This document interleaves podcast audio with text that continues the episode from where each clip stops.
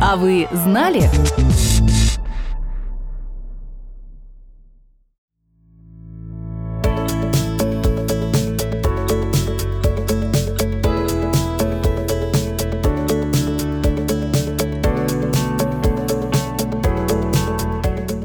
В июле 2022 года в России запустили приложение «Добро взаимно», в котором можно бесплатно обменяться услугами.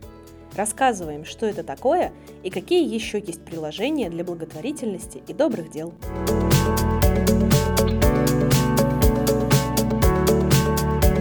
Приложение «Добро взаимно» разработала платформа добро.рф. Его можно найти в мини-приложениях социальной сети ВКонтакте. Чтобы включиться в круговорот добра, нужно создать профиль, указать город проживания, расписать, что вы умеете делать и в чем вам нужна помощь. Например, можно попросить помощи или помочь в образовании, дать консультацию, доставить вещи или продукты, убрать в квартире, что-то отремонтировать. Искусственный интеллект будет разбирать потребности и возможности, чтобы соединить людей, способных друг другу помочь. Дальше для них откроется чат, в котором они смогут обговорить все условия. Планируется, что в приложении «Добро взаимно» вскоре появятся и корпоративные аккаунты для некоммерческих организаций и бизнеса, которые смогут предлагать свои бесплатные услуги.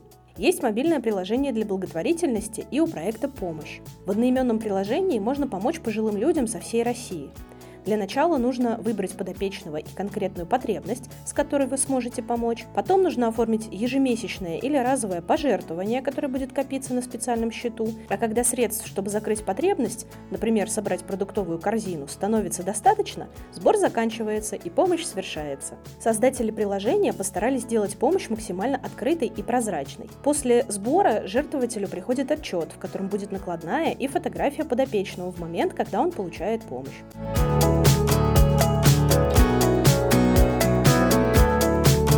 Похожее приложение для продуктовой помощи есть у группы компаний X5 Retail Group и Фонда продовольствия Русь. Оно называется Food Drive. Там тоже можно выбрать конкретного получателя и разный набор продуктов, которые после пожертвования отправятся по адресу. Еще там можно помогать бездомным животным. Для них оформляют подписку на покупку корма. Начать помогать можно в краудфандинговом приложении Туба.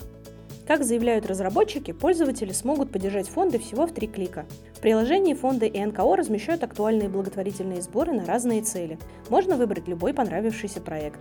Поддержку бездомных животных, детей с тяжелыми заболеваниями, семей в тяжелой жизненной ситуации и оформить пожертвование. Без процентов и комиссии оно уйдет указанной организации. Там также можно наблюдать, на что пошли ваши средства и читать истории подопечных.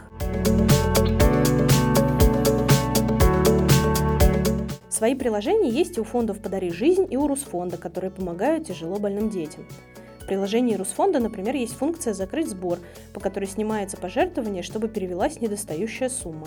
Там же можно узнать, как стать донором крови. А в приложении фонда «Подари жизнь» можно подать заявку, чтобы стать волонтером.